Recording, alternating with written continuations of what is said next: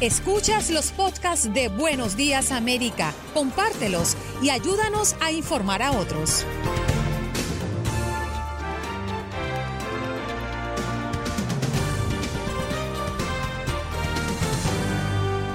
Hoy en Buenos Días América conversamos con Max Pérez Jiménez sobre las noticias alrededor de la zona triestatal. También tuvimos la oportunidad de conversar con Jennifer Molina, vocera de la campaña de Joe Biden. Presenta el candidato su agenda para la comunidad latina. Patricia Vélez, periodista de Univisión, hablando de que el presidente Trump firma órdenes ejecutivas para así poder dar el dinero de auxilio económico. ¿En qué consiste? Ella no los aclara. Además, la conversación con el abogado Joseph Malouf, quien desde el punto legal nos habla de los próximos paquetes de ayuda y la idea del presidente Donald Trump de posponer las elecciones. Paul Rodríguez, director de la División de Asuntos del Consumidor de New Jersey, nos habla sobre el cuidado que debemos tener con los impostores que se hacen pasar por el equipo de rastreo de COVID-19.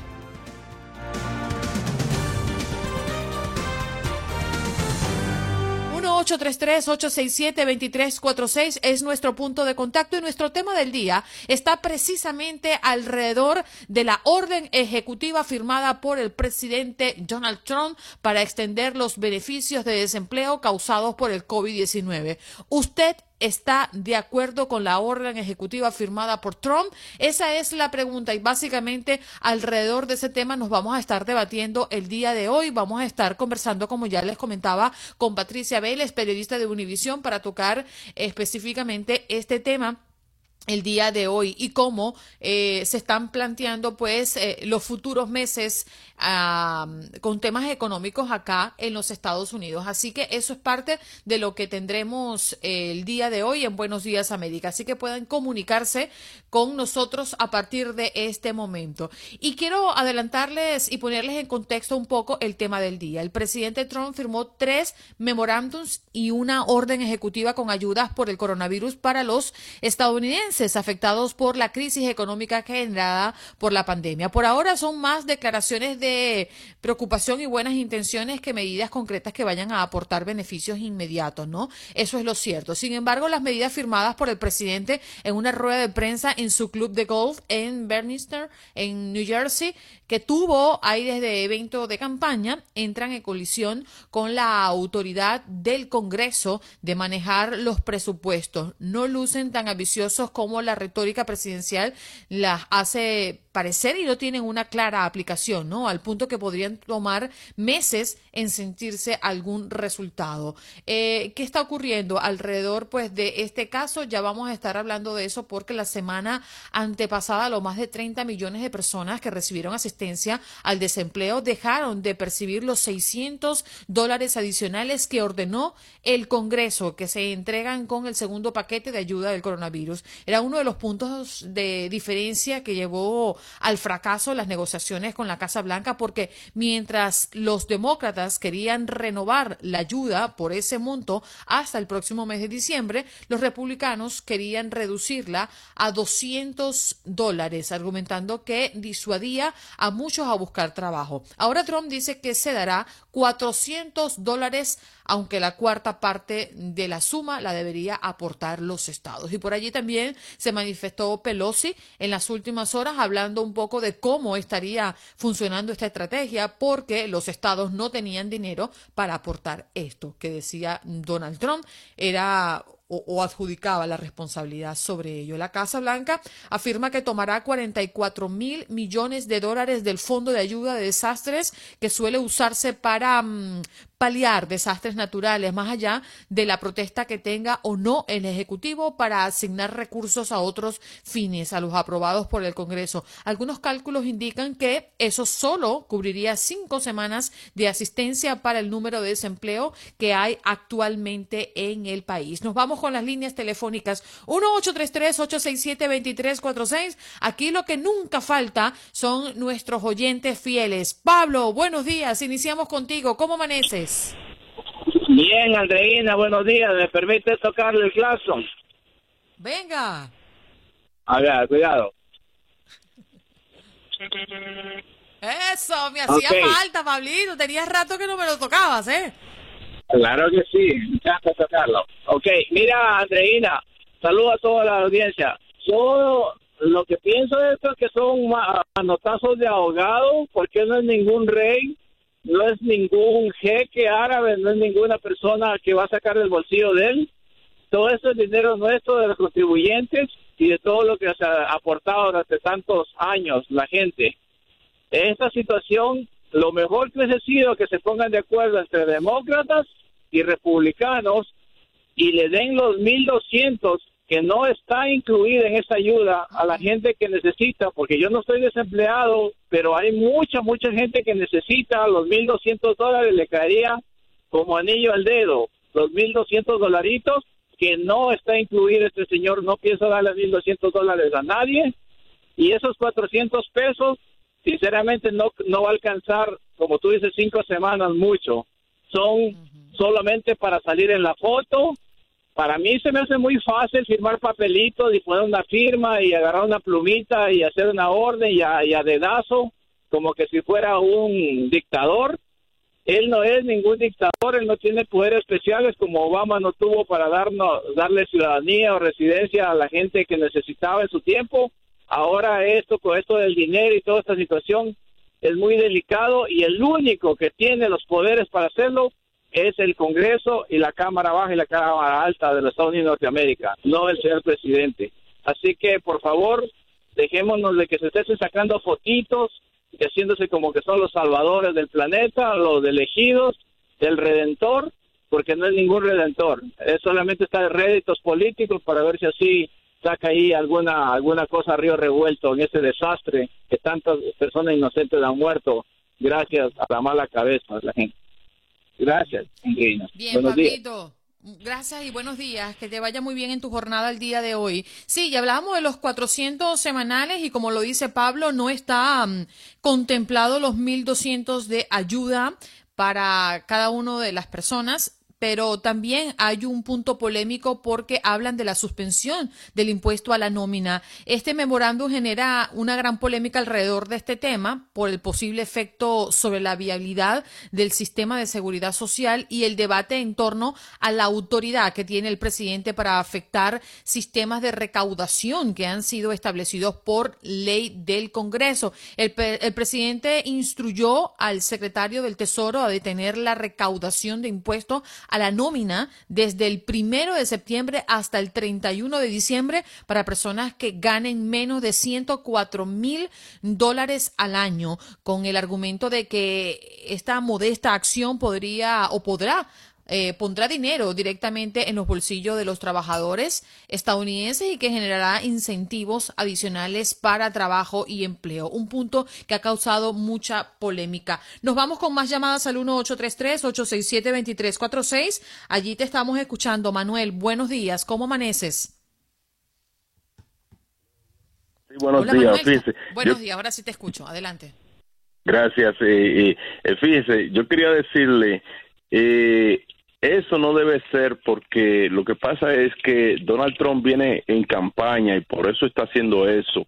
Eh, va a destruir más la economía, desbaratar la economía. El Congreso tiene que actuar ahí.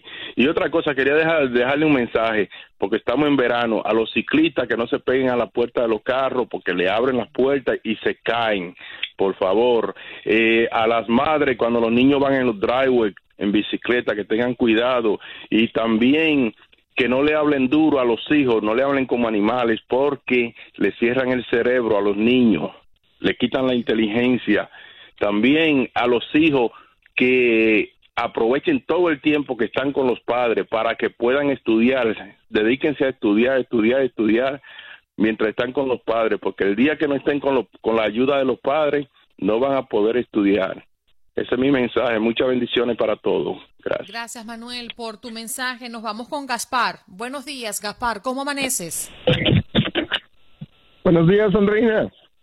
¿Qué tal? ¿Cómo estás? Bien, bien. Y, eh, eh, con mucho ánimo de empezar la semana trabajando igual que tú. Un saludo a Jaimito, un saludo a José de ahí de Brooklyn este parece que no los me, me pueden quitar de su mente cada vez que hablan me nombran A mí no me gusta nombrar personas, mucho menos criticarlas en el aire. Este, me parece una total falta de respeto.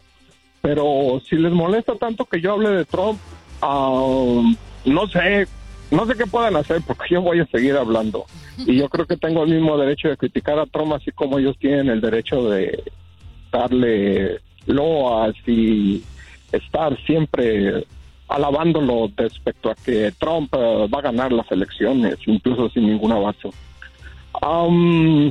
respecto a lo que hizo Trump, fue un acto de campaña nada más, no resuelve absolutamente nada, solo nos mete más en este caos. por lo que veo, eh, ¿no estás de acuerdo, Gaspar, con lo que hizo o simplemente es parte de su estrategia?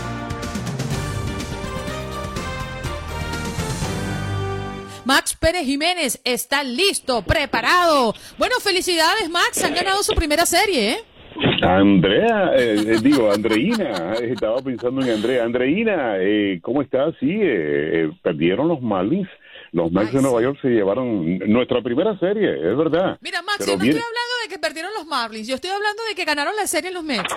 Es verdad, es verdad, eso es lo que importa al final. Bueno, hablemos de, hablemos de otra cosa. Nueva York amaneció lindo, soleado en el día de hoy, temperaturas máximas por los 91 grados. Eh, ¿Sabe, eh, Andreina, que cientos de miles de personas todavía permanecen sin electricidad en la zona triestatal? Oh, Esto es increíble. Me encontré con algunos compañeros en el fin de semana y están que pegan el grito al cielo. Me dicen, no podemos dormir, eh, tuvimos que amanecer en la terraza porque no se puede aguantar la casa del caliente. Y eh, aunque con Edison, la compañía mayor de electricidad en esta zona, prometió que para ayer domingo por la tarde todos los servicios estarían restablecidos.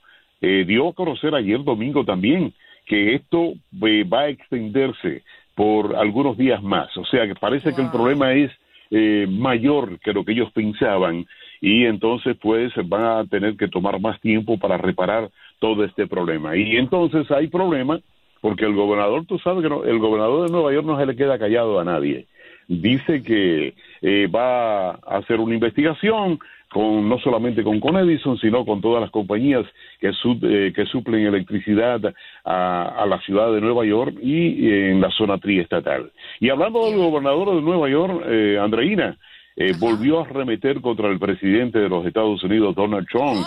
y es que vi por allí que dijo que era muy ridículo. Sí, estaba criticando ayer domingo la orden ejecutiva del presidente Donald Trump que eh, extendió los beneficios de desempleo ofreciendo 400 dólares semanales hasta finales de año. Pero escucha, él quiere que el 25% de estos 400 dólares sea cubierto por, el, por cada estado. A lo que el gobernador de Nueva York dice, esto da risa, me río de ti bueno, vamos a ver dónde para esto. De todas maneras, deben, eh, eh, ojalá lleguen a un acuerdo y todo y todo sea bien, porque esto va a beneficiar a nuestra gente al final. Eh, Sabe que los puertorriqueños, Andreina, están enfadados. Los puertorriqueños de Nueva York están enfadados por la reacción ante la suspensión, o sea, como reacción ante la suspensión de los comicios en la isla de Puerto Rico. Eh, no le ha gustado nada esto a los puertorriqueños de que se suspendan los comicios en la isla del encanto. Y yo creo que esto es debido a, al mismo COVID-19, a los tantos impases que ha tenido la isla y a los tantos impases que ha habido en todo el mundo. No quiero irme, Andreina, sin antes decirte que una, una linda obra se está efectuando aquí en la ciudad de Nueva York y es que un grupo en un barrio o en varios barrios de Nueva York están eh, aunándose junto a políticos y están limpiando parques y sectores de sus barrios. Qué lindo gesto este. Ojalá que lo copiemos, ¿verdad? Oh, sí, hay que copiar las cosas buenas. Max, muchas gracias. Un abrazo para ti. Feliz inicio de semana. Un abrazo para ti, Andrina. Hasta mañana. Bien, Max con toda la información desde Nueva York.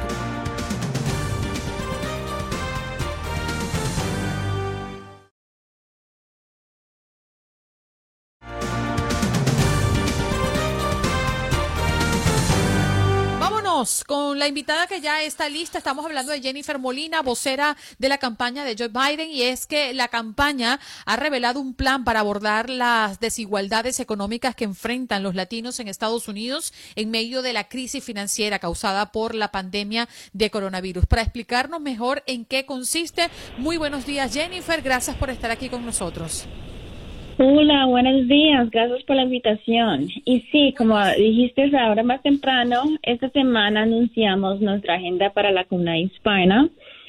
La agenda de Joe Biden garantizaría que las familias hispanas tengan el acceso a lo básico, ¿verdad? A cuidado infantil, a trabajos que tengan condiciones seguras y justas y un, salario digno. La agenda es... lo va a lograr? Sí, sí, la agenda es más allá que una promesa, tiene los detalles concretos que ayudarían a nuestras familias hispanas a prosperar. Eso significa que la comunidad hispana tenga el acceso a la movilidad económica. Sabemos que el COVID ha devastado a los trabajadores y a los negocios pequeños. Entonces Biden aseguraría que los negocios hispanos tengan el acceso al crédito y el acceso a los programas de asistencia federales que vemos que muchos en este momento no tienen el acceso a esto. Y también... ¿En qué consiste realmente el plan? No nos queda claro. ¿Cuáles son las acciones? Sí, pues, pues, eh, ok, una, una de los pilares, son, son cinco pilares, ¿verdad? La primera es la movilidad económica. También reconoce que si queremos mejorar la situación económica, ah, tenemos que empezar con la educación. Entonces, ese es, ese es el segundo pilar asegurarnos que todos los niños entre los 3 y 4 años tengan el acceso a una educación de alta calidad y después hablar directamente de expandir el acceso a la, salud y asegurar que nuestros valores como una nación de inmigrantes vuelva a eso y, y, dejamos los ataques que hemos visto tanto, tanto por los últimos cuatro años. Jennifer, buenos días. Le saluda Juan Carlos Aguiar. A mí me llama la atención que es que hablar de hispanos en Estados Unidos es hablar de dos mundos que son totalmente distintos. Lamentablemente, hemos caído en una división en que hay hispanos eh, que tienen un estatus migratorio definido y, y, hay hispanos que no tienen un estatus migratorio definido y que se cuentan por millones personas que no están recibiendo ayudas, personas que no están recibiendo soporte federal, personas que han sido discriminadas y casi que han sido convertidas como ciudadanos de segunda o de tercera en un país en el que ellos pagan impuestos. Yo entiendo la propuesta y me llama la atención porque siento que va dirigida hacia los hispanos que tienen documentos. Pero ¿qué hacemos con los hispanos que no tienen un estatus migratorio definido? Creo que lo primero que debería hacer Joe Biden en el caso de ganar las elecciones el próximo 3 de noviembre es abrir un camino para que estas personas puedan regularizar su estatus en el país y poder ejercer sus derechos plenos en una nación donde llevan años trabajando y esforzándose. Claro que sí, mira, y la agenda habla de esto directamente. Biden en su primer día precisaría una reforma migratoria que finalmente les dará a los 11 millones de inmigrantes que están aquí indocumentados un camino hacia la ciudadanía. También mandaría un proyecto de ley para el Congreso en el primer día para ayudar a los Dreamers que se vuelvan ciudadanos americanos, que son eso.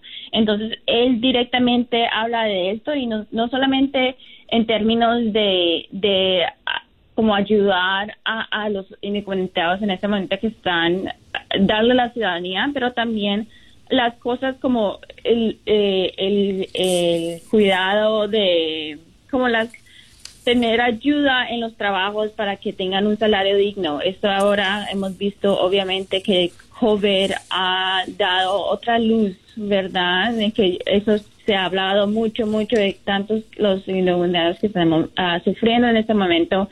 Todo les daría lo básico, salud médico, que cualquier persona, no importa su estatus en este país, tenga acceso al salud médico, tenga acceso a los salarios dignos a, la, al derecho de poder ser un sindicato igualmente y también habla directamente en términos de, ok, ya que están, necesitamos un plan concreto, un proyecto de ley y Biden tiene muchísimos años ya de experiencia de trabajar con ambos partidos para lograr lo necesario. Y es, él se cometió en el primer día, no en el primer día, en el primer día él mandará un proyecto de ley para ayudar a los 11 millones de inmigrantes que están aquí indocumentados a, un camino a la ciudadanía. Mm, Jennifer, uno de los temas que ha tenido inquieto ah, el tema político es justamente el pronunciamiento de Joe Biden a propósito de su candidata a la vicepresidencia. ¿Por qué se ha demorado tanto esto? Eso usualmente uh, los candidatos demócratas hemos visto por todas las historias anuncian uh, antesito de, la convención y nosotros ya estamos casi allá la, próxima semana viene la convención entonces muy pronto tendremos una candidata que vamos a anunciar y todos todos pueden saber directamente de ella nosotros tenemos un texto de código. Si quieren ser los primeros para escuchar, manden la palabra first, que es F I, I R F T a 30330. Jennifer, eh, últimamente hemos visto cómo se le critica eh, al, al presidente Trump por su intolerancia ante las preguntas, pero el candidato Biden parece que también pierde el control cuando se le pregunta sobre su salud mental, sobre si está capacitado. No estamos en el derecho las personas que vivimos en este país de saber cómo está realmente y de preguntarle cada vez que querramos rápidamente porque se nos acaba el tiempo. Claro que sí, mira, el Biden ha hecho muchísimas entrevistas y él siempre, la, diferencia entre Biden y Trump lo vemos claro. Biden siempre ha, ha tenido todas, ha, dedicado toda su vida a, ayudar a las personas y eso es lo que Biden va a seguir haciendo en su primer día que ya llegue a la presidencia va a dar proyectos de ley que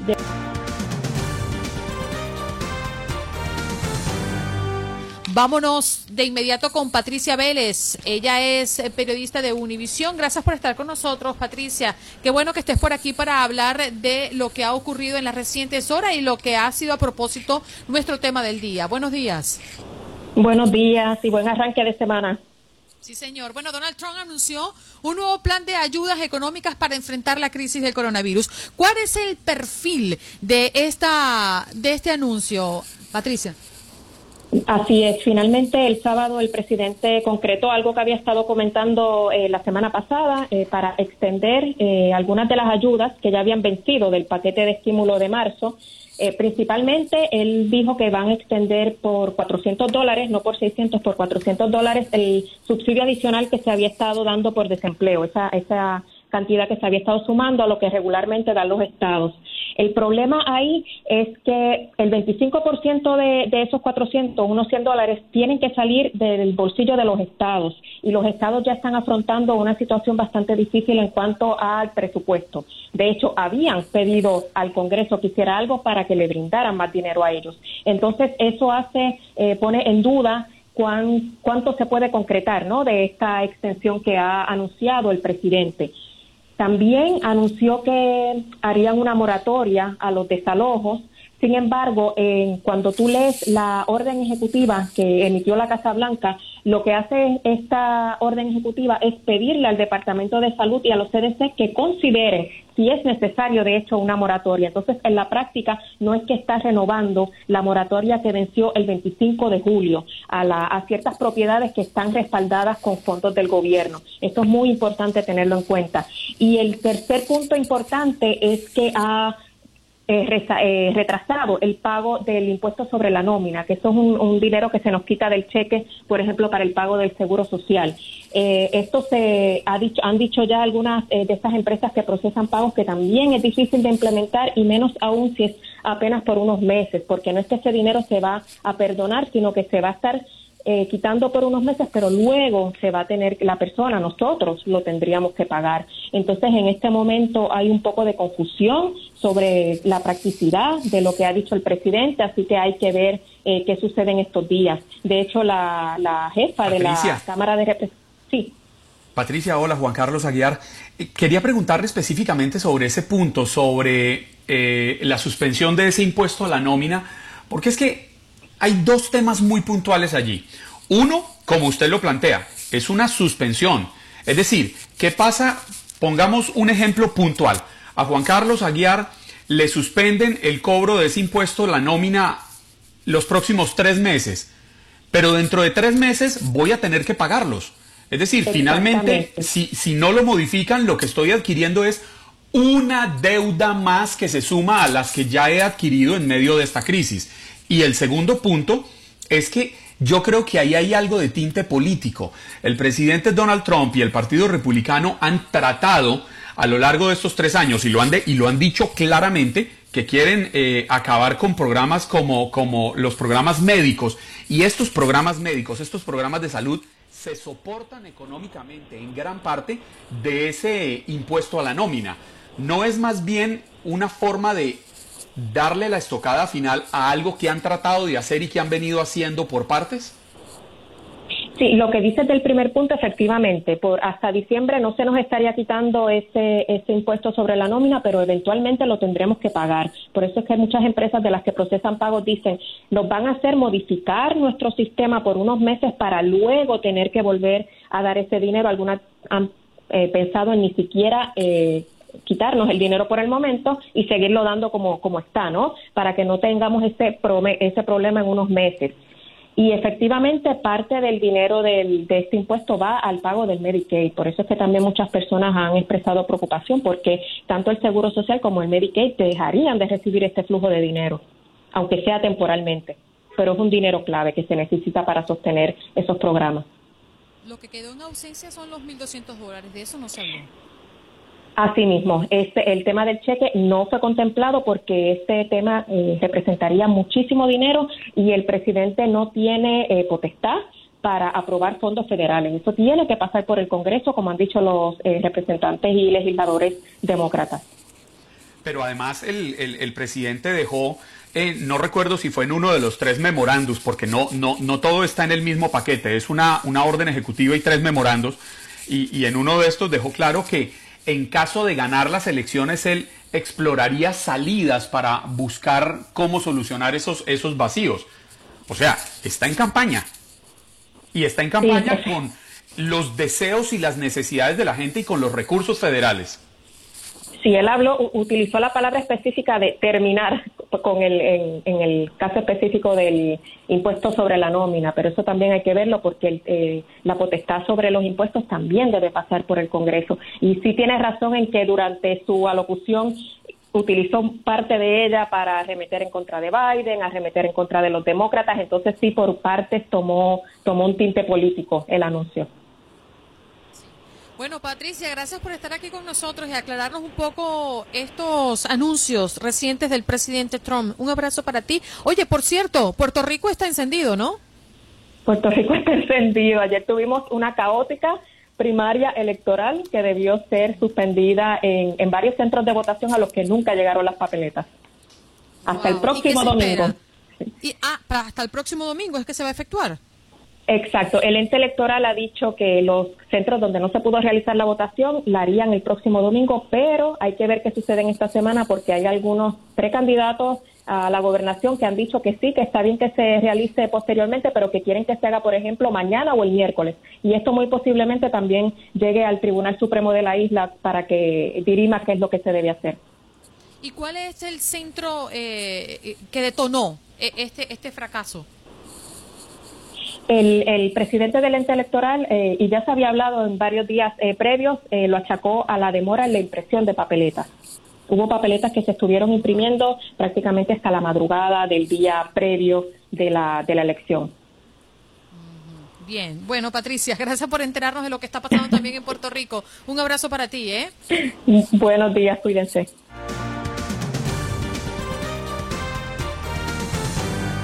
Temas interesantes a propósito de nuestro próximo invitado. Ya lo tenemos en la línea telefónica Joseph Maluf, abogado. Muy buenos días, Joseph. ¿Cómo estás y bienvenido, eh? De vuelta Buenos Días, América.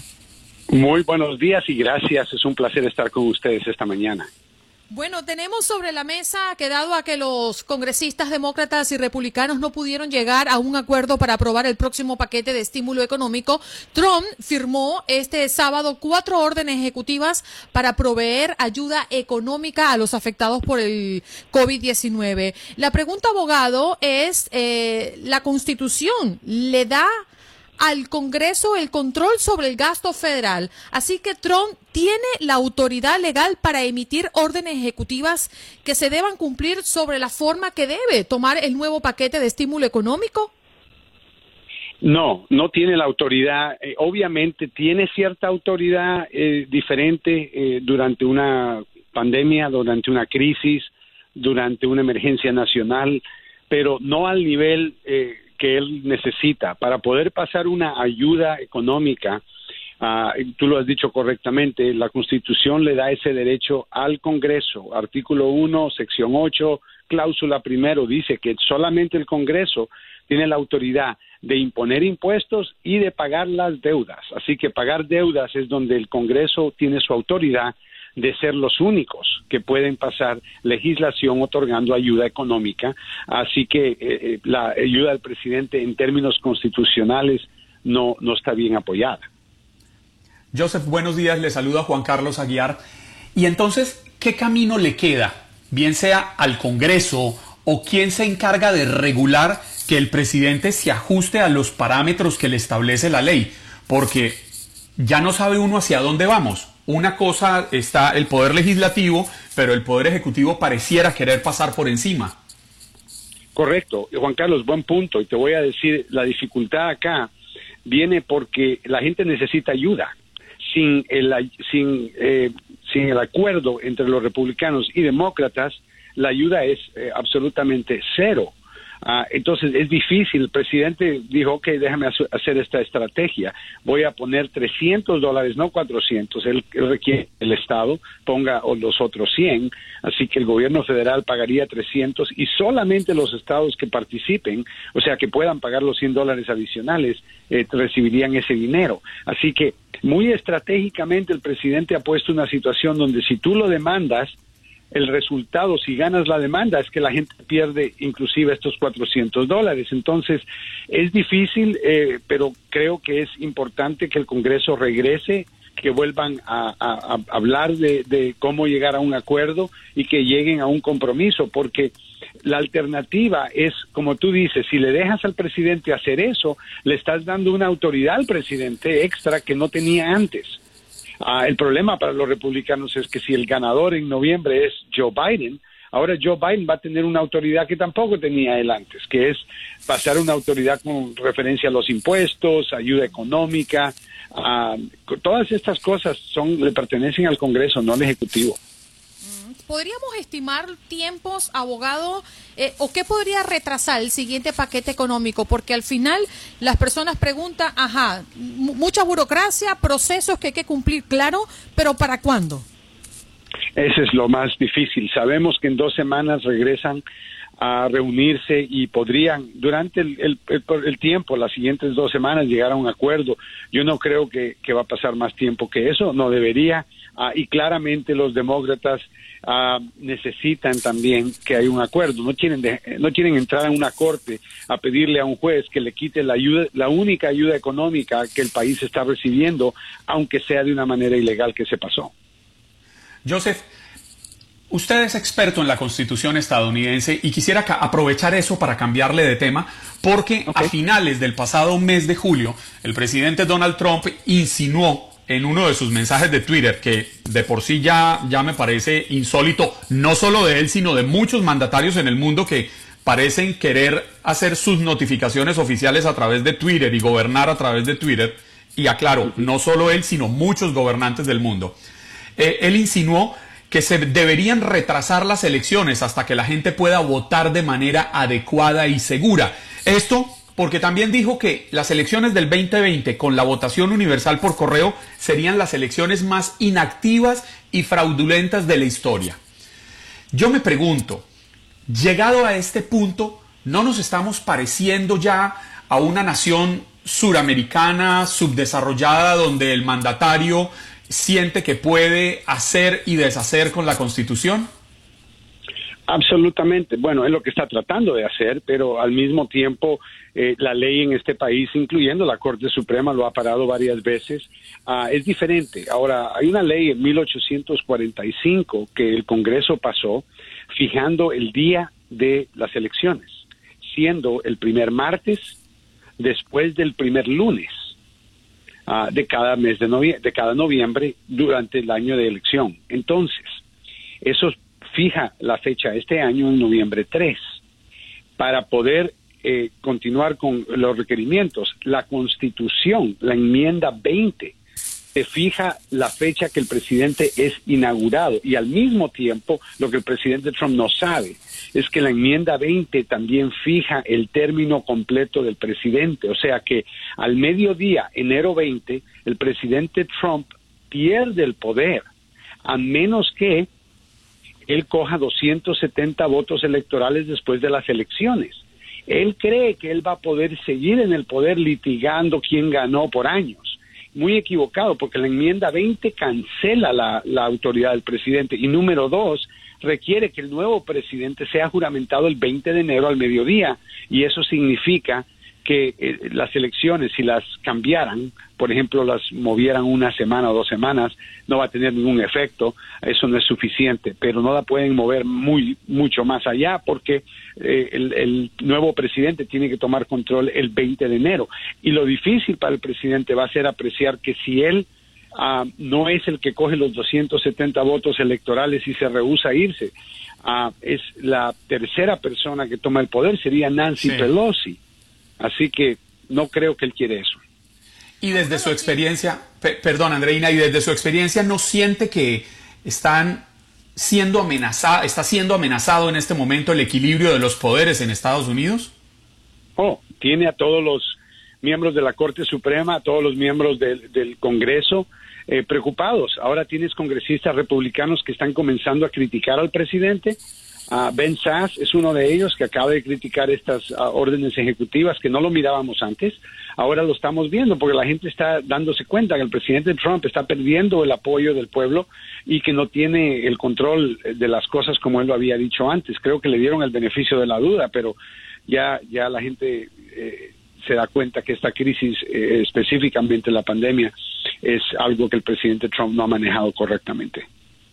Abogado, aquí hay un punto bien curioso, ¿no? Porque sabemos que el presidente no puede cancelar o posponer una elección con una orden ejecutiva, pero también visualizamos lo que ocurrió ya con algunos estados que han pospuesto sus elecciones primarias este año.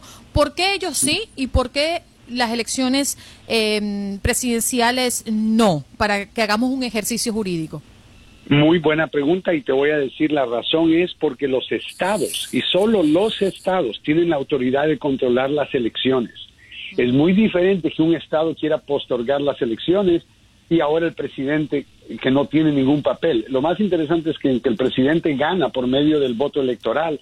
El presidente no tiene nada que ver con las elecciones. Es cada estado el que tiene que hacer sus propias elecciones y lo que la Constitución requiere es que esos estados manden los votos electorales al, esencialmente para determinar quién gana.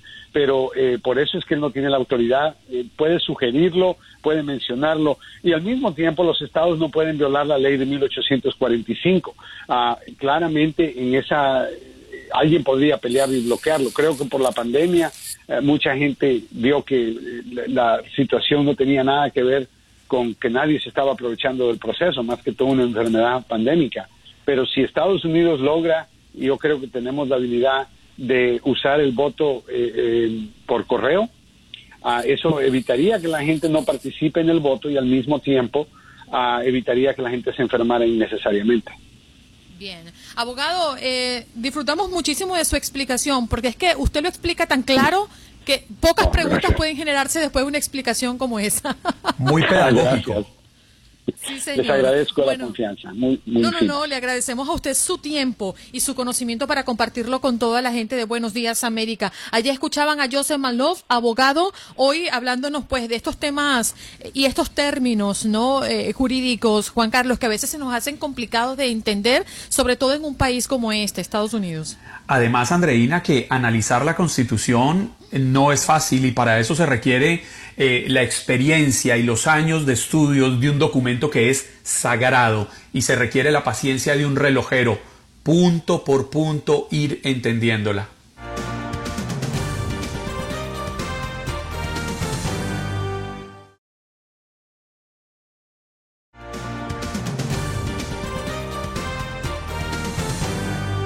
Con los departamentos de salud de la nación que han iniciado una campaña de rastreo de contactos para ayudar a detener la propagación del COVID-19. Pero en Nueva York, personas sin escrúpulos se aprovechan de estas cosas para mm, estafar a las personas. Para hablarnos sobre la última estafa relacionada con las llamadas de rastreo de COVID-19, tenemos con nosotros a Paul Rodríguez, director de la División de Asuntos del Consumidor de New Jersey. ¿Cómo está, señor Rodríguez.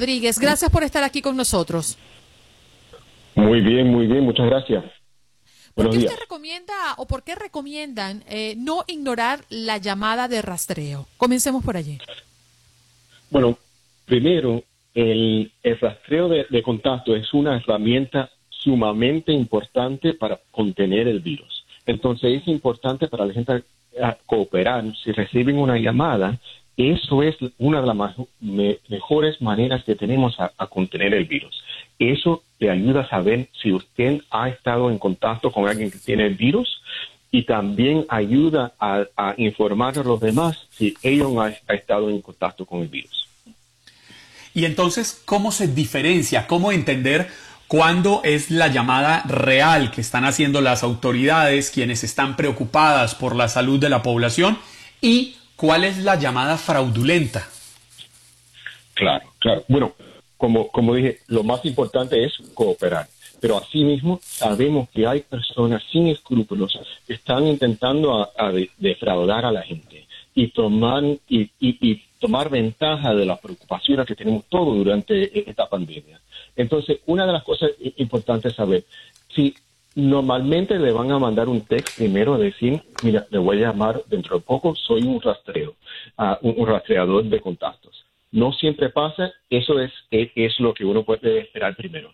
Pero segundo, es importante saber los tipos de preguntas que le van a preguntar un rastreador legítimo y los que no son legítimos. Entonces, si le van a preguntar alguna información personal, le van a pedir el nombre, la fecha de nacimiento, la dirección, algunas, eh, con quién ha estado en contacto y preguntas médicas. Pero nunca le van, jamás le van a preguntar información así como la eh, información financiera. Nunca le van a pedir dinero, nunca le van a pedir el número de tarjeta de crédito o bancaria, el número de seguridad social, nunca le, van a preguntar, eh, hacer preguntas sobre la, su estatus migratorio y nunca van a compartir esa información eh, eh, o cualquier información con la policía ni las autoridades de inmigración. Le van a algunas cosas que sí, y, pero sí les van a hacer algunas preguntas personales, así como dónde vive, con quién vive, si hay eh, manera de, de, estar en la casa, de separarse de la gente con quien vive, o, o también dónde trabajas si trabaja, si por ejemplo eres un trabajador de, de, salud. Esas cosas sí son importantes para, para, para, los rastreadores, pero nunca le van a pedir dinero, nunca le van a pedir información financiera y, y lo más importante también es que si tiene algún, alguna duda, si es un rastreador legítimo, huelga el teléfono ahí, ahí mismo y llama los oficiales, llama los oficiales de salud eh, local para ver y ellos siempre le pueden contactar, eh, conectar con un rastreador eh, legítimo otra vez. La otra cosa es que la información suya es privada. Entonces, si, si, si usted provee, si tiene positivo para COVID, si ha estado en contacto con alguien que, que, que, ha sido positivo por el COVID, cuando uno le llama, le van a decir que ha estado en contacto con alguien, pero no le van a decir el nombre de esa persona. Claro. Ahora, a mí me genera una curiosidad y me imagino que muchas personas que están escuchando esta entrevista, señor Rodríguez, estarán haciendo la misma pregunta. ¿Qué es un rastreador y cuál es el fin de esta actividad? Bueno, rastreador son empleados del Estado, de, del, del Departamento de, Salud del Estado de New Jersey están llamando para dejarlo saber a usted que ha sido en contacto con una persona que ha sido que, que, se ha confirmado positivo por el COVID-19. Eso quiere decir que usted está en peligro a estar eh, a, haber contratado. Eh, ¿Y cómo lo saben, señor Rodríguez? Por ejemplo, sí, porque cuando una persona se confirma positivo, em, le empiezan a preguntar o con quién ha estado en contacto, ah, eh, en contacto así bien cercano por, por, ah, por mucho tiempo. Entonces no es cada persona que ha estado cruzando en la calle, pero una persona en que, que trabaja cerca, persona de, su familia, que ha estado en, una, ah, e, e, en un grupo con otra gente por mucho tiempo, esas personas están en más alto peligro de haber contratado el virus. Entonces le van a coger esa información escribir la información y después van a contactar a esa persona para dejarles saber a ellos, primero, que no deben estar eh, en contacto con otra gente, que se deben quedar en la casa y también que se deben uh, asumir para, para un examen ellos mismos, para ver si, una prueba, para ver si ellos han contratado el virus. Sabe que me parece muy interesante la, la forma en que lo plantea, sobre todo porque me pregunto, se logra entonces establecer un perímetro de las zonas donde más casos de COVID hay para tener un mayor control y proteger así a la población? Bueno, cada persona puede, tiene control de, mantener un perímetro a ellos mismos. Entonces, si una persona se ha comprobado positivo o si tiene o si hay razón para pensar que ha estado en, conexión, en contacto con una otra, persona por mucho tiempo, cercano, sin tener, por ejemplo, una, eh, una máscara puesta, ellos se deben eh, a, tomar más precauciones todavía. Y, y, se deben, si reciben una llamada de, un rastreador, el rastreador le va a dar información y, instrucciones a cómo protegerse y a cómo proteger a los demás. Mm, señor Rodríguez, me queda una inquietud. Cuando ustedes detectan o le hacen, mejor dicho, tienen una conversación con una persona contagiada, esa persona contagiada le da datos de personas que estuvieron cerca de ellos, ustedes se comunican con esas personas. ¿Cuál es el acto siguiente? ¿Le hacen pruebas? Para, lo aíslan? Sí, para la persona a la que llamaron para decirle que tuvo contacto con una persona contagiada. ¿Qué pasa con esa persona? Esa persona entonces recibe muchísima información de rastreador. Primero van a recibir instrucciones a cómo aislarse ellos mismos, cómo, por ejemplo, si se deben a, separar de otra persona que está con, que viven en su casa, si normalmente le piden que a no ir al trabajo por un, un periodo de tiempo. También le da muchísima información de, los servicios que le dan al gobierno. Eh, eh, por ejemplo, servicios de cómo cuidar a los niños, de servicios de para, ah, desempleo, eh, si, o, servicios de algunos de algunos fondos que están disponibles para, para esto, o si es necesario, por ejemplo, poner un, un cuarto de, hotel para separarlo de la familia, si, si donde uno vive no es posible separarse en la casa. Y también le van a dar información sobre cómo conseguir una prueba para saber si de verdad ha contagiado el virus. Claro, lo más importante. Señor Rodríguez, muy valiosa su información. La verdad es que nos complació mucho tenerlo acá en el show. A mí también. Muchísimas gracias y que tenga buen día.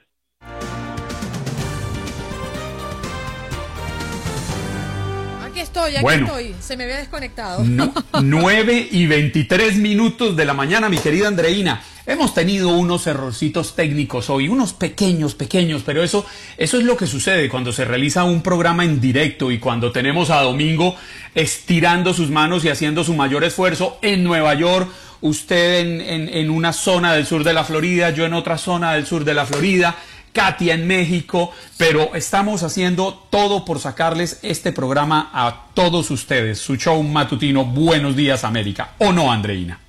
Sí, señor, y estábamos pues pendientes de conversar de lo que está ocurriendo con la UEFA Europa League y con la Champions League, porque esta semana es una semana determinante en el avance de sus fases. Quedaron definidos, al menos para el caso de la Liga de Campeones, los ocho equipos invitados a los cuartos de final de la Champions fase, que estará jugándose en una sola sede. Recuerden, en Lisboa, Portugal. Los primeros cuatro clubes, buenos clasificados, se conocieron desde el pasado mes de marzo, ya que solo se jugó la primera mitad de la vuelta de los octavos de final antes del parón por la pandemia del coronavirus. Y el fue uno de los primeros en calificar a los cuartos tras vencer contundentemente ese 4 a 0 marcador global ante el Tottenham. También, pues, lo que ha sido una gran eh, sorpresa. Katia, ya estás con nosotros. Buenos días, ¿cómo estás? ¿Qué tal, Andreina, Juan Carlos, amigos de Buenos Días América? Muy buenos días. Sí, ya estamos muy, muy contentos de estar por acá. Y rápidamente, antes de arrancar con los detalles, comentarles que este contacto deportivo llega a ustedes por cortesía de Aurozone, que Aurozone te ofrece más formas de obtener lo que necesitas cuando lo necesitas, con la opción de recoger en tienda gratis el mismo día, puedes ordenar en línea y recoger tu orden en más de 5.700 tiendas en todo el país. Si tu trabajo puede esperar hasta mañana, Aurozone ofrece entrega gratis al día siguiente en órdenes mayores a 35 dólares. Solo ordena antes de las 10 pm. En AutoZone, entrega gratis al día siguiente está disponible en más de 100.000 partes, incluyendo las que necesitas para un cambio de frenos o un cambio de limpia para brisas. Visita AutoZone.com el día de hoy para comenzar tu trabajo rápido. Get in the zone con AutoZone. Y ya lo decían, chicos, pues bueno, finalizó la jornada número 3 del Guardianes 2020, en donde la nota del día, pues sí, sin duda alguna es que las Chivas de Guadalajara cayeron un gol por cero ante Puebla, situación que derivó en la destitución del técnico Luis Fernando Tena, cuya etapa al frente del rebaño fue de 10 meses, 24 partidos oficiales dirigidos con saldo de 10 victorias, 6 empates, 8 derrotas.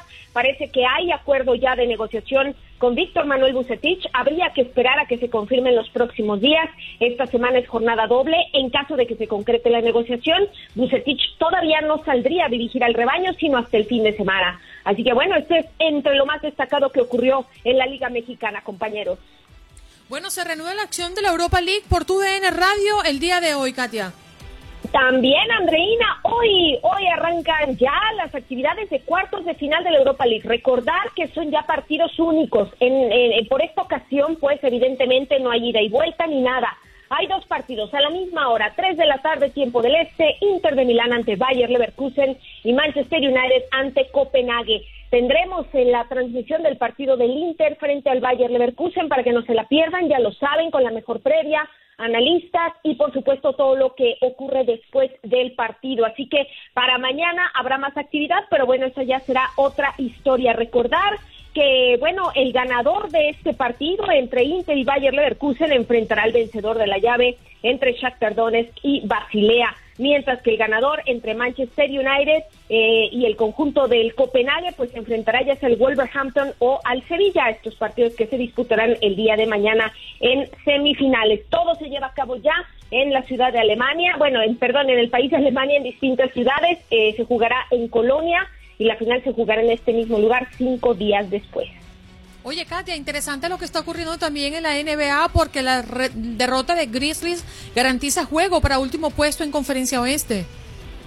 Sí, también es, es eh, muy interesante ya lo que estamos viendo en la, en la burbuja andreína con resultados, sí, muy notables, pero también eh, comentar el asunto de que se han anunciado los finalistas a los premios de la mejor, los mejores de la temporada regular, eh, por supuesto, eh, uno de los que destacan pues es Giannis Antetokounmpo, ¿no? En donde él eh, fue el MVP justamente de la temporada anterior y bueno, pues él estará buscando defender su premio o su nombramiento justamente porque tiene competencia y de la buena, que es James Harden de los Rockets de Houston y LeBron James de Los Ángeles Lakers, ¿no? Estos son los eh, eh, hombres que estarán contendiendo justamente por el premio a MVP. Así que, pues, eh, entre lo más destacado, ya lo comentabas, los Clippers que también perdieron. Y bueno, pues esta es una situación que se le puede no complicar al conjunto angelino, pero sí no que, no sea lo deseado, ¿no? De alguna manera. Ahora, hoy hay un partido muy interesante que es el Raptors ante Bucks y también el Heat que se enfrenta a los Pacers. De igual manera, Denver estará enfrentando al conjunto de los Lakers. Esto está programado para el día de hoy en actividad de la burbuja que empieza temprano, ¿eh? empieza al mediodía justamente con el partido entre Thunder y los Suns. Sí, y además qué curioso, ¿no? El tema de los Raptors que Recuerden, es el actual campeón de la NBA y lleva toda la temporada demostrando que era mucho más que una gran estrella, ¿no? En el caso de Kevin Leonard y que su química en pista es un arma que el resto de los conjuntos deben temer. Anoche, pues, ante unos necesitados Grizzlies, vencieron 108 por 99 para recalcar su segundo puesto de la conferencia este y de paso llegar a las 50 victorias, una marca que ha alcanzado por quinta campaña consecutiva. Creo que así sido extraordinario lo que ha traído Toronto, eh, consiguiendo cinco años consecutivos llegando a los 50 victorias. Eso se dice fácil, pero realmente en el momento es algo difícil de lograr.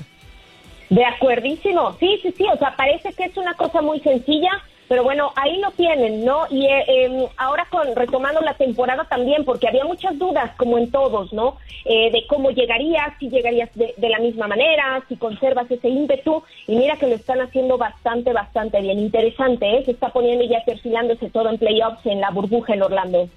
Sí, señor. Hoy se abre la acción de la NBA a las 2 y 30 de la tarde, hora del este, con Thunder y Phoenix. Y también estaremos viendo partidos como Raptors ante Milwaukee, el Miami Heat jugando ante Indiana Pacers. Este juego será a las 8 de la noche, hora del este. Y se cerrará la jornada de este lunes con Los Ángeles Lakers y Denver a las 9 de la noche, hora del este. Katia, un abrazo. Gracias por estar acá con nosotros, ¿eh?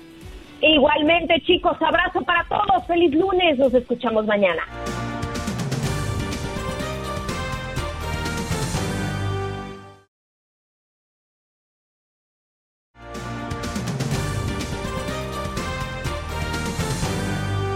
prácticamente el cierre del programa, Juan Carlos. Hoy hemos tenido invitados de mucha calidad y sobre todo para hacer entenderle al público y a nuestros oyentes de qué trata el reciente anuncio del presidente Donald Trump que firma órdenes ejecutivas para así poder dar el dinero de auxilio económico. Tuvimos a Patricia Vélez, quien es periodista de Univisión, hablando de manera noticiosa de lo que se dio a conocer el pasado día sábado. Así es, Andreina, y nos acompañó Jennifer Molina, vocera de la campaña del ex vicepresidente Joe Biden para hablar sobre, sobre el plan que tendría para afrontar las desigualdades económicas que enfrentan los latinos en Estados Unidos.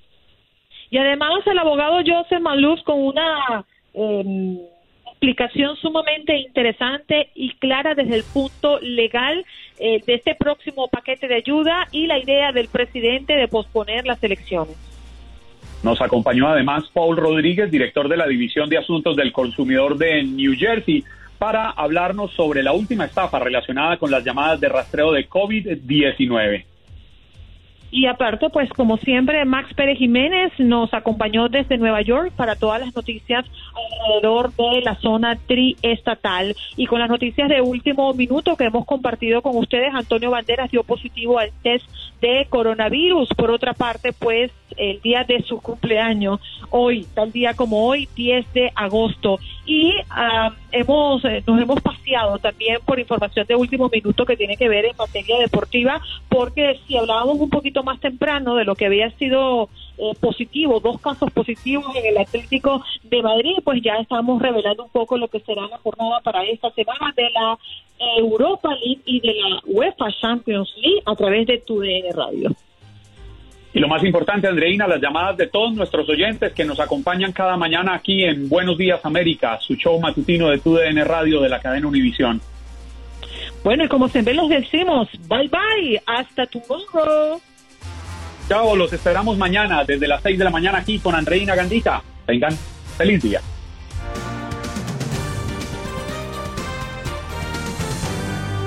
Espero que hayas disfrutado de nuestro podcast y recuerda que puedes seguirnos en las redes sociales en Buenos Días AM. Esa es nuestra página en Facebook.